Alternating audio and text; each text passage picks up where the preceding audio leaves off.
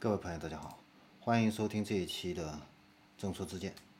那这一期的话呢，我们来聊一下易车网啊。易车网的话呢，是中国的汽车垂直媒体的第二大网站啊。嗯，但是呢，呃，因为从二零一五年开始啊，连年亏损啊，在纽交所的话呢，面临退市。那这一次的话呢，现在呢，呃，被腾讯还有黑马资本收购的话呢，呃，私有化。正式的话呢，从纽交所退市啊。那易车网的话呢，它的三大股东分别是京东啊，占百分之二十五点四的股份，还有这个 Auto Trader 啊，占这个百分之十二点八的股份，以及李斌啊，占百分之十一的股权。李斌的话呢，同时也是蔚来汽车的董事长。那虽然里边的话呢，保留着这个易车网的这个董事长的一个头衔啊，但是对私有化与否的这个表决权里边最具含金量的，实际上是京东的一个意见。那京东为什么会点头答应被私有化呢？第一个啊，首先京东跟这个腾讯呢有千丝万缕的这样的一个关系啊。呃，我们也都知道，那微信的话呢，开通的这个流量的一个入口也都是给了京东啊，在战略合作这方面的话呢，双方很紧密。第二个的话，原因的话呢，就是这个易车网啊，这个近年来的话呢，持续遭遇到的这样的一个困境啊，它是在二零两千年的时候创办，那二零一零年的纽交所上市啊。呃，二零一四年的时候，股价呢达到一个巅峰啊，达到九十八美元以上，但是呢之后一路下跌啊。那这一次的一个邀约收购价的话呢是十六美元啊，比之前的话呢，呃可以说是降低了很多啊。那从以前的巨额的一个盈利，到后来的一个季度亏损一点四五亿美元。跟汽车之家的这个距离的话呢，被逐渐的一个拉开，啊，那营收微增，持续的一个亏损啊，所以呢，让易车网被迫呢做出这样的一个选择，啊，但是这样的一个选择的话呢，其实呢，也是腾讯跟易车的一个双赢。从二零一五年初的话呢，腾讯呢就认购了这个易车网发行的普通股啊，出资了一点五亿美元啊。之后的话呢，二零一六年又追加了五千万美元啊，并且开始注资易车网旗下的这个汽车金融公司，就是易鑫啊。那经过四年的一个投资的话呢，腾讯目前是。易车网的第六大股东持有百分之七点八的一个股权。那这次的一个收购的话呢，因为价格呢比当时巅峰状态九十八美元的话呢降低了很多啊，可以稀释之前的这样的一个入股的一个成本啊。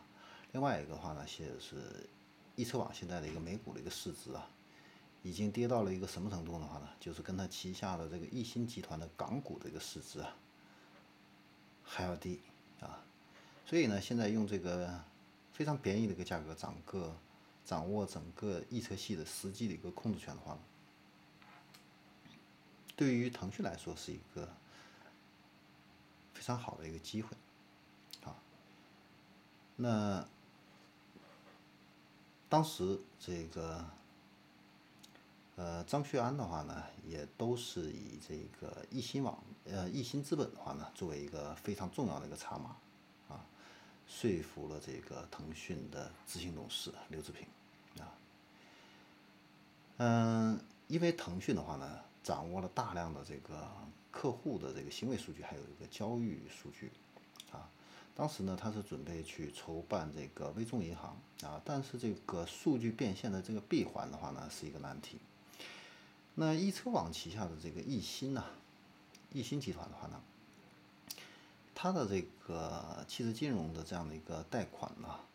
啊，在二零一九年呢，突破了一千亿啊，是中国第一个达到一千亿规模的这样的一个平台啊，哎，这个是腾讯呢非常看重的。但是易车网的话呢，这个坚持就是你要投资易鑫的话呢，就必须要投资易车。所以呢，这个也是后来啊，这个腾讯这个呃愿意去收购这个易车网非常重要的一个原因。那二零二零年上半年啊，这个易鑫金融的话呢，营收的话呢是达到了三十一亿，那同比增长的话呢是百分之二十三点三。五年的一个复合增长率达到了百分之两百二啊，呃，而且呢，结束了四年的一个亏损期，啊，开始实现这样的一个盈利。它的毛利率呢，呃，高达百分之六十一，非常高啊。其中贷款促成业务这个收入增长达到了百分之六百多，啊，哎，未来的话呢，业务的话呢，还会进一步提升。呃，具有非常强悍的这样的一个盈利能力，它符合这个腾讯的一个发展的一个诉求，通过这个微信的一个生态、移动支付、覆盖引流这方面啊。那易鑫的这个金融平台的话呢，未来的话呢，会在腾讯的这个帮助下的话呢，也会更上一层楼啊。所以这个事情的话呢，应该是一个双方双赢的一个事情。此外的话呢，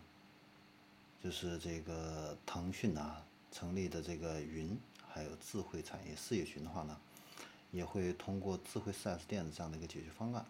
把具体的业务的都端口的话呢，和易车网实现这样的一个整合，啊，呃，实现这个整个业务的一个共赢，把这个流量这一块的话呢，导引到。呃，易鑫金融帮助易鑫金融的话呢，更快、更好的这样的一个发展啊。呃，同时的话呢，呃，易车网的董事长李斌的话呢，通过这次的一个呃私有化的话呢，呃，也会取得大约一点六亿美元的这样的一个现金啊。这个的话呢，也可以有更多的一个资金啊，补充到这个。未来汽车这方面的一个运营上来，啊，所以呢，这个对于双方来说呢，都是一个呃双赢的这样的一个事情。好，那这一期的正式之见的话呢，我们就聊到这里，我们下期再见。